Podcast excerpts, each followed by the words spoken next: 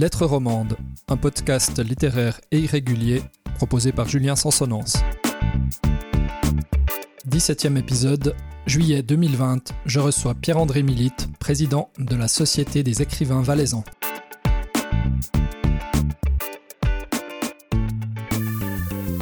Le plaisir de recevoir aujourd'hui Pierre-André Milite. Vous êtes né à Saxon, vous avez exercé plusieurs métiers. Sur Internet, on apprend que vous auriez euh, eu 13 activités, chauffeur-livreur, employé de pompe funèbre, également garçon de café.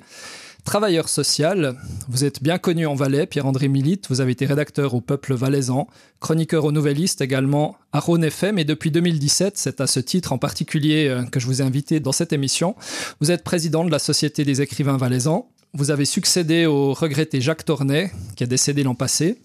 Alors peut-être avant de, avant d'entamer la discussion, avant de vous présenter, euh, de présenter votre travail, est-ce que vous pouvez nous dire quelques mots de Jacques Tornet Je l'ai, je l'ai moi-même un petit peu connu. C'était quelqu'un de fort sympathique. Jacques Tournay, moi je l'ai connu comme euh, poète il y a de fort mhm. nombreuses années, puisqu'il était juste un petit peu plus âgé que moi. Euh, on s'était côtoyés dans des soirées de lecture, on avait même participé ensemble à une revue de poésie. Et puis après, ben, la vie est ce qu'elle est, on s'est moins revu, je, je lisais toujours très volontiers ses écrits. J'aime beaucoup, beaucoup son écriture caustique, son, son détachement, son, euh, un esprit un peu décalé qui euh, qui nous fait regarder la vie de, de, de côté plutôt qu'en face. J'ai beaucoup mhm. beaucoup aimé sa, son écriture. Et puis euh, quand j'ai publié mon premier recueil à compte d'éditeur, j'ai osé franchir le pas pour demander mon adhésion à la Société des écrivains mhm. valaisans il y a dix ans. Et puis, euh, j'ai été très content de retrouver Jacques, et euh, on a eu de bons et longs échanges et c'était un peu naturellement oui et puis un peu euh, spontanément et puis un peu avec surprise que j'ai repris la présidence. Euh, je m'attendais pas du tout à ça, mais je me sentais très proche de Jacques, donc euh, c'était une filiation assez normale. Mais je n'étais pas tout à fait préparé à ce genre mhm. d'activité, mais j'étais très content de le faire. Euh, Jacques, l'année passée, a reçu le prix des, de la, l'année d'avant, a reçu le prix de la loterie romande de la Société des écrivains valaisans. Il n'a pas pu venir euh, chercher mhm. son prix parce qu'il était déjà un peu souffrant. Et puis euh, voilà, puis il est décédé très rapidement. Effectivement, effectivement. Alors vous parlez de filiation, filiation euh, humaine, filiation littéraire également, euh, deux poètes à la tête de la, de la Société des écrivains valaisans ces dernières années. Et puis une poésie, vous l'évoquez, tout en finesse, tout en humour, il y avait, il y avait une, un, trait, un trait caustique finalement qui vous, qui vous relie, hein, vous le dites. Peut-être, oui, mhm. peut-être, oui. Après, c'est voilà, c'est peut-être aussi le, le coin du canton Saxon mhm. pas loin de Martigny, euh, il y a un état d'esprit, un humour un peu propre à ce coup du Rhône. D'accord, très bien. Alors on va entrer plus en détail dans la l'histoire de la Société des écrivains valaisans, donc société qui a été fondée en 1967. Son premier président était un chanoine, Marcel Michelet. C'est très valaisan ça d'avoir euh, comme premier président un ecclésiastique. Euh, oui, c'est très valaisan et c'était euh, c'était très suisse à l'époque. Donc la Société des écrivains valaisans est née sous l'impulsion de Maurice Dermaten, qui était un écrivain connu, reconnu et qui était euh, président de la Société suisse mhm. des écrivains. Et à cette époque-là, il faut juste se souvenir que c'était on avait on, on, était encore loin en temps et en kilomètres de mai 68 qui était juste après. Hmm. Mais euh, voilà, il y avait une intention de la Société suisse des écrivains de créer des sections un peu dans tous les cantons. Euh, Monsieur Maurice Zermatten euh, était professeur, était militaire de carrière, et il avait l'intention de faire une société qui, qui s'adressait à une certaine hmm. élite et euh, il est allé chercher des membres. Et la première assemblée avait, sauf erreur, 23 membres. Euh, je pense que la moitié étaient des mhm. professeurs. Et puis euh, il y avait quelques curés, parce que aussi à cette période-là, les les gens qui avaient eu accès à la culture, c'était des gens qui avaient fait le collège ou qui avaient fait l'université, et la théologie fait partie de, des formations que des gens avaient eues à cette époque-là. Euh, Zermatten n'avait pas voulu prendre la présidence comme il était déjà président de la société suisse, euh, et c'est le chanoine Michelet qui a pris cette présidence, qui était connu comme écrivain, mais comme les écrivains valaisans de l'époque, en étant un petit peu euh description d'un valet euh, traditionnel, d'un valet euh, mhm. patriarcal. C'est étonnant, on a l'impression que vous, l'impression que vous nous parlez de la, de la fin du 19e siècle, c'est 1967. oui, oui, c'est il y a 50 ans, un peu plus, oui. Mais euh, oui, ouais. Euh, moi, j'étais au collège euh, à, à Martigny à cette époque-là. Euh, le collège de Martigny était tenu par des marianistes. Le collège de Sion, il y avait aussi des marianistes. À, Saint-Maurice, c'était euh, la confrérie de, de l'abbaye de Saint-Bernard. Mhm. C'était voilà, l'éducation valaisanne au collège était beaucoup des des, des mhm. prêtres, des curés, mhm. des abbés. Des... C'est ça et qui transmettent. Alors c'est l'époque euh, pouvoir, voilà. savoir. Alors c'est l'époque euh, naturellement d'un Maurice Chapa. Dans les textes, on, secouait le, le, valet conservateur que vous évoquez. Euh, il y a des, des témoignages de justement d'élèves, d'étudiants à Saint-Maurice qui soutenaient Maurice Chapa. Je crois qu'il y a eu euh, quelques turbulences à, cette époque-là au collège, euh, quelque chose comme peut-être pas des manifestations, mais enfin, euh, il y avait ce fameux graffiti contre la contre la paroi. Voilà, Chapa. exactement. C'est cette époque-là. Hein c'est cette époque-là. Chapa, poète, poète avec un beau verbe coloré, avec des préoccupations déjà écologiste à mhm. l'époque. Il, avait lutté contre l'établissement de l'armée au bois de Fage. Il, était très actif et il avait une poésie qui secouait un petit peu. Euh, moi, je me revendique comme étant euh, euh, chapazien. lecteur de Chapa et, chapazien qui m'a donné envie d'écrire.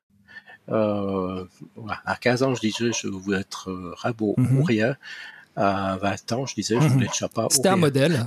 Puis à 55 ans, j'essaye d'être milite.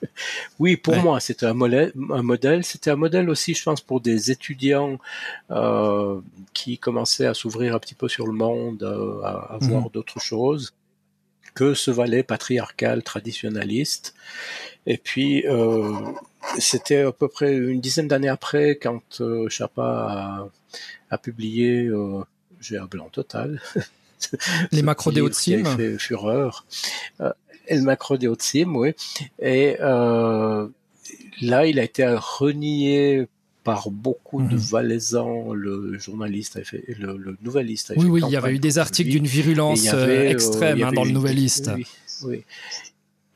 Ouais, il y avait eu une dissension parce que Maurice Chapa et Corinne Abbey faisaient partie de la Société des écrivains et euh, il y avait Madame Anne Troyer-Boven qui était, sauf de ma part, une vague cousine de, Maurice Chapa mhm. du côté des Troyers, euh, qui n'acceptait pas qu'on dénigre ainsi le pays. Euh, Chapa disait que le pays était à la merci des promoteurs, euh, de, de, gens qui vendaient du tourisme.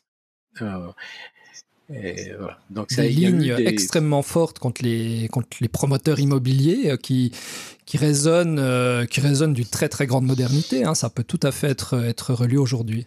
Oui, et puis ben, la, la, la, vie, elle est comme elle est. Euh, plusieurs années plus tard, quand euh, le, le, je crois que c'était là, il avait une fonction de secrétaire de, de d'une association de protection de la nature qui s'était fait casser la figure du côté de Vercora, euh, où on n'a jamais Jérôme Maison en parle. Oui, oui. Il y avait eu une manifestation. Jérôme Maison en parle dans un livre qui est aussi une, une belle fille au Val des Loups. Euh, et euh, il y avait eu une manifestation pour aller dire bonjour à M. Rudin qui était à l'hôpital à Sierre. Et c'était Maurice Chapa qui était en tête du cortège et qui avait fait un discours. Euh, voilà, donc il y a,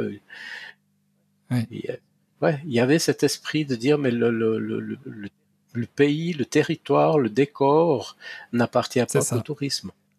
Il appartient à. Est-ce que Chapa est un petit peu à l'interface entre cette, euh, cette poésie, euh, ces évocations classiques, finalement, vous en parliez, d'un valet de, de paysage, et puis Chapa, c'est aussi Paris, c'est aussi l'ouverture euh, à l'extérieur, c'est aussi la dimension politique, polémique. Est-ce que Chapa est cet homme à l'interface de deux valets? Oui, je pense, et puis c'est une période qui voulait ça aussi, donc c'est un peu l'ouverture au monde le Valais commençait à souffrir, à s'ouvrir, à souffrir aussi, à s'ouvrir, mais euh, voilà, on, disait raser les montagnes mhm. quand on voit la mer. Euh, il y avait eu euh, ben aussi quelque chose qui a marqué aussi le, canton, le, festival de Sapao, en sud saxon. voilà, il y avait et je me souviens du premier Sapao où il y avait Bernard Creta, jeune mhm. ethnologue, qui était venu faire une conférence sur justement la, tradition, le folklore mhm. et le Valais moderne. Et puis euh, à côté, il y avait la tente du théâtre populaire roman qui présentait une pièce de théâtre qui était très moderne. Je ne sais plus du tout mhm. de quoi il s'agissait, mais je me souviens d'avoir été très marqué par ce, cet événement. Chapa, c'est aussi la, la, la, rencontre assez euh, miraculeuse avec euh, Jean-Marc Lovet. Jean-Marc Lovet était ami d'un fils de Chapa, ils ont fait des voyages ensemble et ça a donné un super beau livre d'échanges épistolaires, euh, Tentation mhm. de l'Orient qui a fait découvrir euh, au Valais l'écriture de Jean-Marc mmh. voilà, il, fallait des, des, gens aussi. Et Chapa était très curieux de, de l'écriture de ses contemporains. C'était euh, quelqu'un de très très curieux. Il cherchait, il était ouvert à plein de choses. Et avec Corina aussi, c'était c'était quand même un beau couple de, de mhm. littérateurs. Vous parlez du festival de, de Sapin Haut qui a été la référence du Paléo Festival. Hein. Je crois que c'est un festival qui est antérieur au Paléo et probablement que Rosla est venu à Sapin-Haut. Je crois que c'était un festival organisé par le, le, chanvrier euh, Rapa, sauf erreur. Alors, c'était pas organisé par euh, Rapa. Rapa faisait partie de l'équipe. Ils étaient une, mhm. bonne dizaine, euh, avec des gens intéressants qui venaient d'un peu tout le canton. Et puis, ben, Bernard était dans l'équipe comme comme d'autres euh, jeunes de Saxon. Ça, m'a valu, moi, ma euh, un signalement sur les fameuses fiches de, de la police fédérale où on m'avait traité de POP. J'avais 17 ans et il fallait faire attention à moi parce que j'étais membre du POP alors que c'était simplement un festival pop. J'ai connu ça. Alors j'ai pas connu les fiches, mais j'ai aussi été traité de popiste euh, dans une autre vie. Mais euh, ouais, vous, étiez parmi les organisateurs du, fameux festival de Sapin-Haut.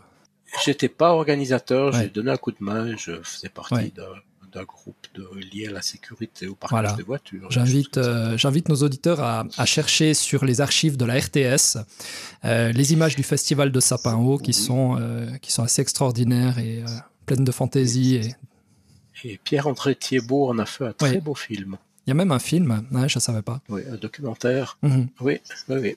Pierre-André Thibault, qui, habite en Valais, qui a fait un film et qui a été recherché les, les, principaux organisateurs au départ. C'était mhm. un, beau film. Très bien.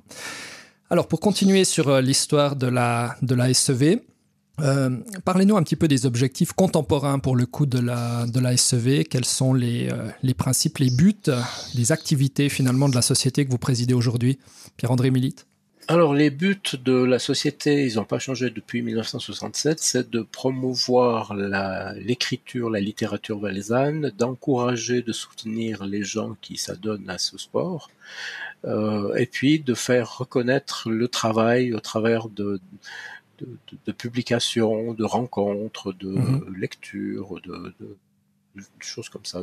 Avec le fil du temps, et notamment c'est Jean Follonier qui a succédé à, au chanoine Michelet, qui a développé plein de choses et qui a développé les prix littéraires, les prix littéraires des jeunes qui mhm. continuent maintenant. On, on, est à la 46e édition du prix des jeunes qui est un concours, les, les, les, jeunes doivent écrire des textes. Et puis, il y a des prix littéraires qui ont évolué. Maintenant, c'est un prix de la Société des écrivains, c'est euh, un jury propre qui donne un prix à une œuvre d'un membre de la Société des écrivains. Et puis il y a le prix de la loterie romande des écrivains valaisans, qui est euh, financé par la loterie romande. Et là, c'est un jury qui délivre un prix de manière totalement libre à un livre qui est publié dans l'année. Ouais. Qui soit d'un membre de la Sève ou pas. Et puis, euh, ben voilà, ça, ça, Et on publie un cahier, c'est aussi euh, Jean Follonier qui a créé, on publie un cahier chaque année avec des textes euh, libres des, des membres. C'est pas sur thème, c'est chacun euh, choisit ce qu'il veut avec un maximum de 5000 signes. Et puis, il y a un cahier qui est, qui est publié chaque année et qui est distribué dans les bibliothèques, dans les médiathèques, Mhm. dans les écoles. Et en tant que société cantonale, vous êtes donc ouvert euh, également aux écrivains du Haut-Valais. Il y a une dimension bilingue dans cette société. Alors, dès le départ, il y a une euh, dimension bilingue. Après, les... il y a des de personnalité, de revendication, etc. Il y, a, il y a toujours eu à, à Haut-Valaisan, euh, comme membre du comité, jusqu'il y a euh, Ouais. un peu plus de dix ans. Euh, il y a eu une dissension parce que les Hauts-Valaisans trouvaient qu'il n'y avait pas assez de place pour eux dans Mhm. la société du bas. Un petit peu comme au puis, Parlement, en fait. Finalement, ils ont. oui, peu comme au Parlement. Et c'est toujours les minorités qui savent revendiquer, qui. Oui, c'est- bien d'avoir un canton bilingue. Après, c'est difficile parce qu'il y a peu de germanophones qui savent lire Ouais. l'allemand correctement. Il y a plus de germanophones qui savent le faire. Mhm. Les francophones, Mhm. on est plus flemmard. Mais on a, on a toujours gardé des liens. Et là, j'ai réussi à retrouver certains liens. Les, les Hauts-Valaisans ont créé leur propre Ah oui. association. Euh, mais il y a des gens qui font partie des deux. Et puis, euh, on a un projet. Euh, Pro Helvetia finance des projets pour les cantons bilingues et on a déposé avec nos collègues du Haut un projet qui s'appelle Produits du terroir. Dans le sens où euh, on revendique l'écriture comme un produit du terroir, comme le vin, comme le fromage, Oui. comme la viande séchée. Et ça finira, enfin, ça sera une publication de quatre textes germanophones traduits en français et quatre textes francophones Mhm. traduits en allemand et distribués dans des, dans des lieux qui vendent des produits du terroir, les Mhm, épiceries de montagne, les Ah ouais. choses comme ça, c'est pour moi. Produit du terroir. euh, Donc ouais, on a ouais, c'est quel- quelque chose qu'on a, entendu de plus en plus aussi à- avec la pandémie, hein, ce, ce besoin de, de, de s'ancrer dans le, dans le local. Et c'est c'est très intéressant que ça se concrétise, que ça se matérialise aussi dans, dans la culture, en particulier dans la littérature. Oui, bon, c'est aussi les effets de la mondialisation. Donc, on est partout, tout le temps, Mhm. tous ensemble. Et puis, des fois, on sait plus trop qui, qui on est soi-même. Et puis, euh, Ouais. voilà. Donc, c'est quand même le, le- Après, moi, je pense qu'on, on- il y a une littérature alpine, pas une littérature valaisanne, vaudoise ou etc. Mais il y a une littérature, il y a des préoccupations qui sont des préoccupations alpines et on peut se retrouver avec les. Valdota, avec euh, les Savoyards, avec euh, des gens du Tyrol euh, qui, qui ont un peu les mêmes préoccupations que nous et notamment dans la poésie, ça se ressent, une, une, poé- Ouais. une poésie. euh, C'est- ouais, très intéressant parce que je, je peux imaginer qu'il y a des discussions euh, euh, politiques, voire idéologiques autour de, ces questions-là, puisque euh, beaucoup d'écrivains euh, se sont revendiqués, continuent à se revendiquer comme n'appartenant à, aucune patrie, la, République des lettres et tout ce genre de, discours. Je, je trouve intéressant d'en revenir finalement à une littérature peut-être plus ancrée, plus locale, plus, plus proche. Mais on- je pense que c'est les deux simultanément. L'écriture, les questions de qu'on se pose quand on écrit, quand Ouais. on fait de la musique, c'est assez Ouais. universel à la condition humaine. Par contre, euh, les outils que j'ai, c'est mon langage, c'est mon ça. accent, c'est euh, comment j'ai appris, et puis mes racines sont, mes racines culturelles sont ici. Euh, moi, je, d'ailleurs, je me verrais pas écrire ou je vois peu de collègues valaisans qui ont, qui ont des écrits sur la mer, sur l'Atlantique, sur, Ouais. euh, Ouais, Sur l'océan, sur, très euh, intéressant. voilà, a- tout à fait. on, on- on décrit ce qu'on voit, où on est, avec des fois des, des, des excès aussi dans, le, dans ça. la caricature, C'est le risque, hein. dans, le, dans, dans le traditionnalisme. C'est le risque, dans- euh, voilà, ça ouais. fait partie de- de la Mais vous-même estimez qu'il existe une littérature, alors vous y avez déjà en, en partie répondu, non pas valaisanne, mais, mais alpine, avec le risque euh, effectivement de, de tomber un petit peu dans les clichés et de, et de refaire ce qui, a, ce qui a déjà été fait euh, il, y a, il y a déjà bien longtemps, c'est-à-dire euh, l'évocation, la description. Comment parler avec originalité sans tomber dans les clichés du, du Valais aujourd'hui? Ou de n'importe quel territoire d'ailleurs la, la- la question se pose partout ailleurs. Oui, euh, euh, je sais pas, c'est une difficulté, c'est une recherche, puis chacun essaie de trouver sa, sa posture, sa place. Je pense, quand je parlais de, li- de littérature alpine, je pense à Valère Novarina, qui écrit pour le théâtre, qui déconstruit, qui reconstruit le langage, qui habite pas loin de chez nous, puisqu'il est en dessus de Tonon, par là, Mhm. euh, dans la Savoie, et qui expliquait que les, les Alpins ont un langage direct, c'est des taiseux. D'abord, ils parlent peu, ils parlent que quand c'est nécessaire. Attention, oh, il y a un train. c'est pas une dissertation sur il y a peut-être un Mhm, train qui mhm. va. C'est non, faut- fais, fais gaffe, il y a un train. Et les, les Alpins sont taiseux, disent peu de choses, et c'est pratiquement toujours des verbes d'action. Des, des- c'est une langue d'action. On fait les choses. On dit pas ce qu'on fait, on fait.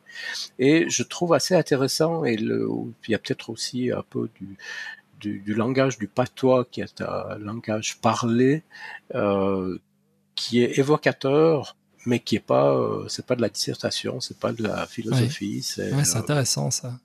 il y a de très belles images, mais euh, voilà. Et je pense que dans le dans les Alpes, euh, qui ont été peuplées assez tardivement, puisqu'avant il y avait des glaces partout, et en Valais notamment, on est venu par Ouais. le haut. Ouais. Euh, à mesure que les glaces fondaient, on est venu par le haut, donc euh, on est un peuple de Mhm. migrants qui, les plus chanceux, on peut s'établir sur des coteaux où ils ont planté de la vigne, où ils ont planté des abricots.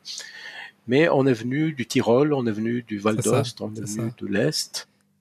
Euh, et puis, Et, et jusqu'à euh, récemment, les, on sait, pardon, les, euh, liens, les liens étaient plus forts avec le Val d'Ost qu'avec Lausanne, avec le plateau suisse, hein, jusqu'à. Enfin, récemment, il y, a, il y a quand même quelques, quelques décennies, voire quelques siècles, mais euh, c'était des liens qui Oui, étaient particuliers, privilégiés avec le Val d'Ost. Alors il y avait des liens économiques. euh, les, les... Moi je me souviens euh, dans nos alpages, on avait des fromagers, des gens qui faisaient le fromage, qui, qui venaient Ouais. beaucoup du Val d'Ost. On avait des bergers qui venaient du Val d'Ost. On avait des, des gens du Val d'Ost qui venaient euh, travailler dans les vignes. Il y a eu plusieurs mariages de, de, de, de- Ouais. de gens euh, qui, qui passaient la, la frontière, qui passaient le Saint-Bernard. Il y a eu une activité économique du, de, de Ouais. contrebande qui est une, ré- une réalité économique. Puis il y avait de, une réalité économique où les, les, les montagnards descendaient dans la plaine du Pau pour acheter des tissus, Mhm. pour achater des... euh, Et, et vous avez du commerce avec des euh, gens voilà, qui, qui parlaient ça, français, par le coup. qui parlaient, je pense, à l'origine un même patois, même Ouais. français. Euh, voilà, l'Italie s'est construite aussi par Oui. petites tâches, euh, par petits, comme le Val d'Ost, je sais pas depuis quand ils parlent Mhm, français, mhm. mais à un moment donné, ils ont peut-être été plus influencés par la France que Ouais, par euh, ouais. Rome. Euh, mais il y avait une réalité économique. Euh, après, il y a eu de, de- une réalité aussi économique avec les, les, les, les Italiens qui, sont, qui ont creusé le tunnel du Simplon Oui. et qui sont venus travailler. Et la plupart des grandes entreprises de construction ont Ouais, des noms italiens. Ouais, tout à fait. Après, il y a eu les, les industriels protestants qui sont venus euh, par le canton de Vaud, qui ont créé de l'industrie, mais le, voilà. Sur le site internet de la Société des écrivains valaisans, on découvre un certain nombre d'organismes donateurs, de mécènes, et parmi ceux-ci, le département en charge de la culture en Valais. Vous avez notamment collaboré avec le, DSSC euh, autour d'un projet qui s'appelle Littérature Pro. Est-ce que vous pouvez nous dire deux mots de ce projet? Et est-ce que vous pouvez euh, également nous dire si le fait de toucher de, l'argent finalement de l'État, une aide de l'État, euh, a provoqué quelques discussions au sein de la société. On sait que les écrivains, les artistes en général sont soucieux, jaloux de leur, euh, autonomie et de leur indépendance. Euh, Alors, c'est intéressant, c'est que littérature pro, ça a été une proposition que la Société des écrivains a faite au service. Donc, le- canton du Valais a un service de la culture qui est euh, magnifique, qui travaille beaucoup, qui travaille de manière très réfléchie, très posée. Euh, il y a plus de dix ans, ils ont créé Théâtre Pro. C'était l'idée, c'était de comment faire pour soutenir des troupes de théâtre, des comédiens, des metteurs en scène valaisans, sans qu'ils aient besoin de s'expatrier pour pouvoir travailler en Valais. Euh, et ça a été la mise en place d'un projet. Donc il faut, il faut, répondre à des, certains critères pour pouvoir bénéficier, mais les aides sont assez intéressantes euh, financièrement. Après, il y a eu, après il y a eu, euh, je sais plus dans quel ordre, mais il y a eu Musique Pro. Il y a eu les arts visuels, arts visuels pro. Et puis euh, il manquait la, la littérature. Et quand j'ai repris la présidence, je suis allé voir euh, Jacques Cordonnier, chef de service, pour dire mais il faut faire littérature pro. Donc euh, on s'est mis autour d'une table et l'idée c'était de il y a de il y a un petit peu d'argent pour la littérature en, en Valais par le par l'État, mais c'est de l'aide à la diffusion c'est du soutien à des institutions ou des organisateurs d'événements, mais il n'y avait pas de soutien à celui qui écrit, à l'écrivain. Donc, on a réfléchi pour pouvoir mettre en place des, bourses qui sont attribuées aux écrivains. Alors, forcément qu'il y a eu la question du professionnalisme euh, qui qui n'est pas résolu dans la littérature et qui n'est pas résolu dans beaucoup de domaines, est-ce que je suis obligé d'avoir fait une formation pour être reconnu comme professionnel? Et dans les formations littéraires, ben, francophonie, il n'y en a qu'une à Bienne. Et puis, euh, ça ne veut pas dire que parce que j'ai fait cette formation que je suis reconnu professionnellement. Et la plupart des gens qui écrivent euh, ont commencé à écrire euh, d'une manière ou d'une autre avec le bagou, le, bagage, pardon, pas le bagou, le bagage qu'ils avaient dans leur formation. J'avais dit en, en plaisantant que l'école primaire est le vrai statut pour un écrivain professionnel. J'ai appris à lire et à écrire, et puis voilà. Mhm. Après, après, je me débrouille. euh, mais la question du professionnalisme, elle est quand même euh, à discuter et discutable, et on a résolu ce problème. Euh, il y a des critères qui existent au niveau suisse et dans les villes pour dire est professionnel celui qui a fait une formation, celui qui est reconnu par ses pairs, Mhm. celui qui est actif. Et puis dans la littérature, ben, c'est un des principaux critères, c'est avoir publié chez un éditeur. C'est ça, raconte d'éditeur. raconte d'éditeur. Donc euh, c'est voilà, on, on, a été d'accord avec ça, mais on a quand même trouvé une bourse qui peut soutenir des alors c'est la mode de dire des émergents, mais des voilà des, des auteurs qui n'ont pas qui n'ont pas euh, encore publié à compte d'éditeur et qui pourraient être mhm. soutenus. Absolument. Donc pour pour moi, il n'y euh, a pas plus de raison que que les gens qui font du théâtre, les gens qui font de la musique soient reconnus professionnellement et soutenus. Mhm. Et euh, il y a des soutiens aux arts visuels, au cinéma qui sont bien plus importants. après, ça ne veut pas dire que que un artiste plasticien qui est soutenu par l'État devient un plasticien de l'État et doit défendre. On n'est pas tout à fait chez Poutine, mais mais c'est une question, c'est une question effectivement. Après, euh, voilà, on se réjouit effectivement que la, littérature et la pandémie a aussi euh, été l'occasion euh, finalement de se rappeler de l'importance des artistes, de la culture d'une manière générale, des, libraires également et des éditeurs. Les éditeurs qui ont d'ailleurs été un petit peu les, les oubliés, les parents pauvres de toutes les aides autour du Covid.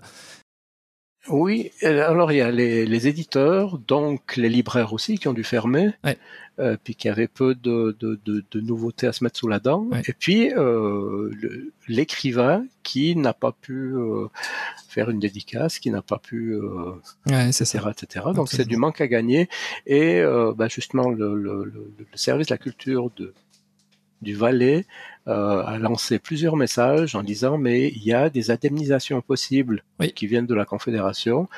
Euh, il ne faut pas hésiter. Et puis euh, bah, les, les, les, les, les écrivains, j'étais en train de discuter ce matin avec une collègue qui dit mais comment je peux dire combien de livres je n'ai pas vendu ça. pendant deux mois Ou ben voilà j'ai un atelier d'écriture et j'ai pas pu le faire pendant deux mois. Que, quel est le manque à gagner euh, Et puis c'est difficile. Et puis au bout d'un moment, si on compte les droits d'auteur, c'est des tout petits montants qui peuvent être 15, 20 francs par par mois. euh, mais ça vaut la peine de, de, le dire et de le et de le mentionner parce que voilà, on a l'image de quelques écrivains qui gagnent bien leur vie, qui sont mhm. sous contrat avec Gallimard ou autre, mhm. mais la plupart des gens qui écrivent, et en Valais, je crois pas qu'il y ait d'écrivains qui vivent de leur plume. Ou pas, pas entièrement, en tout cas, absolument. Peut-être qu'un Jérôme Maison vit euh, en, partie de sa plume. Euh, hmm. il, je pense qu'il a des revenus qui viennent de la plume, mais il, son principal revenu, c'est quand même être professeur à l'université. Tout à fait. Euh, absolument. Mhm voilà, si, si on enlève, euh, je crois qu'il y a à ma connaissance, il y a personne qui fait que de vivre de sa plume. Non, et en Suisse romande, en Suisse romande, il y en a quelques-uns aussi, hein, à part Joël Dicker, je, peut-être Métine Arditi, mais euh, pas, pas énormément plus que ça, effectivement. Pierre-André Milite, on va parler de votre euh, travail d'écrivain. Vous avez publié en 1975 votre premier recueil de poèmes, Ne sont ces feuilles et en 2018, La couleuvre qui se mordait la queue, est-ce qu'il s'agit de votre, de votre dernier ouvrage publié?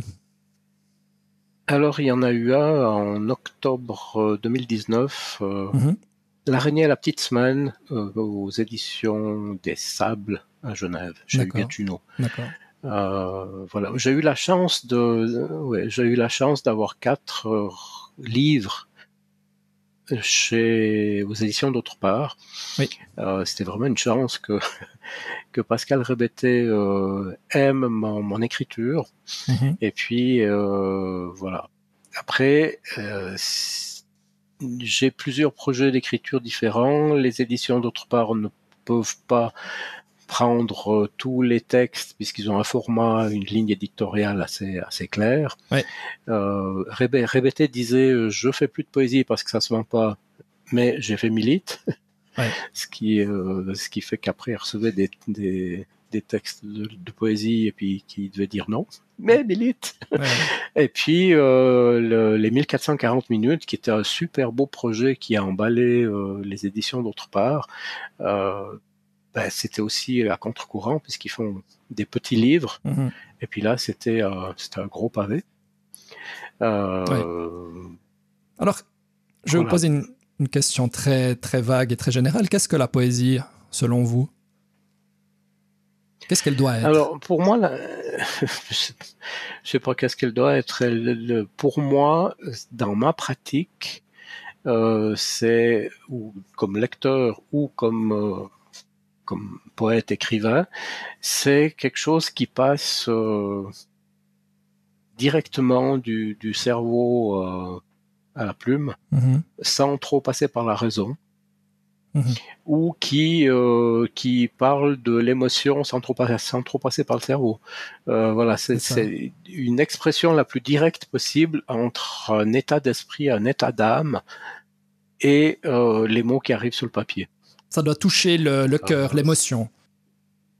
Ça, oui, ça, c'est une histoire d'émotion brute. Comme ça, après, ça marche pas toujours, ou ça plaît pas toujours, ou euh, la poésie de l'un peut ne pas me toucher. Oui. Euh, mais euh, c'est voilà, moi j'essaye d'avoir aussi des, des, des, des projets qui sont de construction, de structure. Euh, je trouve que des fois dans la poésie, on, on passe du coq à l'âne dans le même recueil et on ne sait pas trop où on est. Ouais. Moi, j'essaie plutôt d'avoir euh, un concept, une structure, et puis de d'aller le plus loin possible dans ce concept et dans cette structure mmh. avant de passer à autre chose. Mmh, mmh. L'araignée à la petite semaine, c'est une ritournelle avec chaque, il y a une, environ 35 textes qui ont toutes la, tous la même structure et euh, avec une araignée qui fait des digressions. Euh, ça a commencé par euh, araignée du matin chagrin. Mmh. Euh, ça finit par araignée de 9 heures docteur. Ouais. D'accord. D'accord.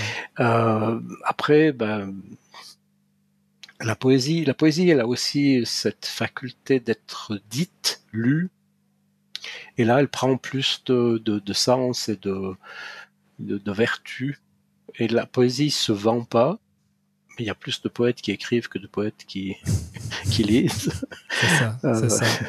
C'est ça. tout, le monde, euh, tout le monde valorise, tout le monde aime la poésie, qui, qui, qui, est placée quand même très haut dans la, dans la hiérarchie littéraire. Si hiérarchie littéraire il, oui. il existe, mais personne n'en lit et personne n'en achète. C'est un petit peu paradoxal. Mm -hmm mais elle a, voilà, elle a sa fonction euh, comme ça. Je pense que c'est bien aussi. Ça, ça, ça, force aussi les poètes à, à inventer d'autres formules par des lectures, mm -hmm. par des euh, par des, des, des, expériences avec la musique, euh, avec.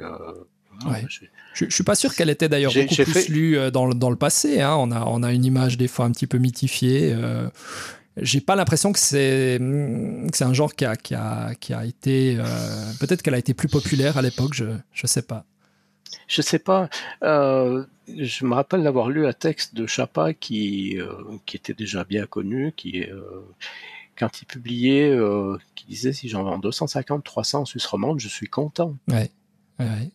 Et puis, euh, quand on s'aperçoit qui lisent, ben c'est les amis poètes, c'est euh, les professeurs de collège qui, qui, voilà, c'est le, le, lectorat est petit, mais dès qu'on dit qu'on fait de la poésie, il y a toujours des yeux qui s'illuminent. Ah oui, c'est et puis, ouais. euh, et puis quoi euh, Voilà. Après, je pense que y moi, je fais parmi, de la poésie. Euh, parce que... Pardon, y compris parmi parmi les jeunes. Vous parliez de, de prix littéraire jeunesse. Vous vous côtoyez au sein de vos activités de, de président de l'association. Euh, un certain nombre de jeunes, de jeunes écrivains. Est-ce que la poésie continue d'intéresser, de fasciner, d'allumer des étoiles pour, pour tomber un petit peu dans le cliché? Euh, oui, moi, je peux, je pense, parmi les textes qu'on reçoit pour les concours, c'est beaucoup de la poésie. Et je pense que dans l'adolescence, c'est euh, une possibilité d'expression qui est assez, assez sympa, assez chouette, pas trop ouais. compliquée. Ouais. Où, euh, ben voilà, s'il faut jouer du piano, il faut s'entraîner. on peut faire un petit poème euh, rapidement. Euh, si, si, la poésie est, est bien là, alors elle est très là chez les ados. Après, ouais. quand les ados viennent grands, euh, des fois, ils, ouais, ça ouais, se perd un peu. Mais, euh, et, mais et, et, les, textes que vous, les textes que vous recevez, de, de quoi ils parlent? À quoi ils ressemblent? C'est-à-dire, est-ce qu'il est qu y, a, est qu y a des textes de, de, de grande qualité? Est-ce qu'il y a quelque chose d'un petit peu naïf? Euh, Je...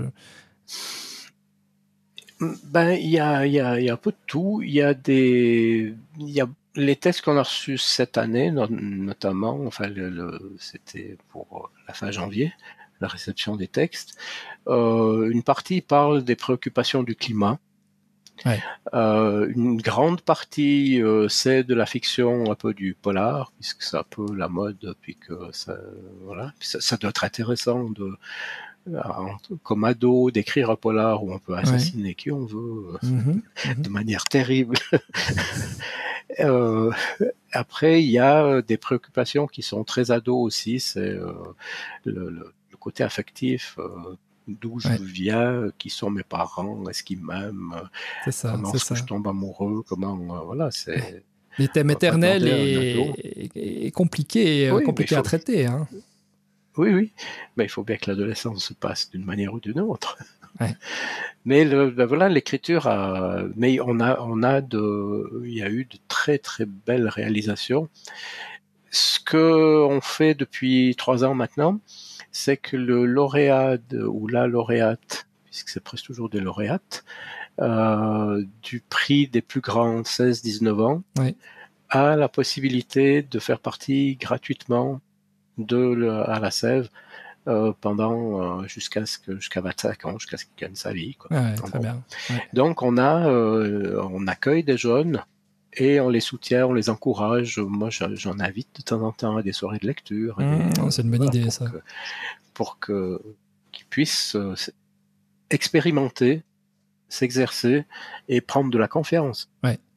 Je voulais vous poser une dernière question avant de mettre un, un terme à cet entretien. Vous avez tenu un blog poétique, s'appelle euh, Signé Milite.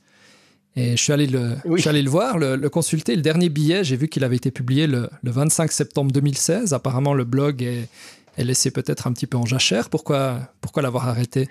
Il est, il est en jachère et puis je, je suis toujours dans la question de est-ce que je l'enlève, est-ce que je l'enlève pas, etc. Ce blog est né euh, à partir d'un moment où j'ai euh, décidé de prendre du temps pour l'écriture. Euh, J'en avais un peu marre de dire un jour je serai écrivain Ouais. et puis qu'il y avait rien qui se passait. Euh, puis à un moment donné, je me suis dit mais il faut que tu t'assoies à une table et que tu écrives. Ouais. Euh, ça a correspondu aussi à un changement euh, d'ordre professionnel où j'ai eu un petit peu plus de temps et ce temps, je l'ai consacré à l'écriture avec euh, avec un programme précis, des, des horaires de travail d'écriture. Mhm. Et pour stimuler un petit peu tout ça, j'ai décidé d'ouvrir un blog qui s'appelle Ciné Milite parce que c'est à l'époque où il y a eu plein plein de blogs qui sont ouverts et puis qui étaient tous anonymes, euh, notamment en Valais, et puis ça me cassait les pieds Ouais. d'avoir euh, voilà. Donc c'est Ciné Milite, on sait d'où ça vient, on sait qui Mhm. c'est. Et puis l'enjeu était de déposer des textes euh, chaque deux jours, chaque trois jours, mais C'est ça avec une régulièrement contrainte. pour euh, avec une contrainte. Et puis à partir d'un certain moment où j'ai eu d'autres projets d'écriture un peu plus ambitieux, euh, j'ai arrêté. Dans ma tête aussi, c'était de dire euh, ouais, les textes qui sont sur le blog appartiennent au, blog, mais je dois faire aussi autre chose pour Ouais. euh, pour éventuellement faire un livre, pour éventuellement. Mhm, euh, mhm, mhm. Donc effectivement, ça fait quatre ans que j'ai plus mis de texte Mhm. là Ouais, ouais. mais Bon, pas, enfin, le blog peut, pour peut autant. tout à fait, euh, peut tout à fait rester, Ouais. euh, rester en l'état avec les textes en l'état. il y a- y y deux trois jolies choses. Ouais, absolument. Ben, entre autres, j'ai eu une fois une surprise de d'un chansonnier qui avait pris un texte pour faire une chanson. Ouais, joli, joli. Bon, ouais, Très bien. voilà, ça, ça sert aussi à ça. Pierre-André Milite, moi, c'était un plaisir de, de discuter avec vous. Mais merci, merci, merci beaucoup. C'était un bon moment. Et puis, euh, bah, au plaisir de vous lire, ici ou là. C'était Lettres Romande, un podcast littéraire proposé par Julien Sansonance. Abonnez-vous sur iTunes, Google Podcast ou votre application préférée et retrouvez les anciens épisodes sur lettres-romande.ch. Aidez-nous à faire connaître ce contenu en mettant une note dans votre application de podcasting et en partageant cet épisode sur les réseaux sociaux.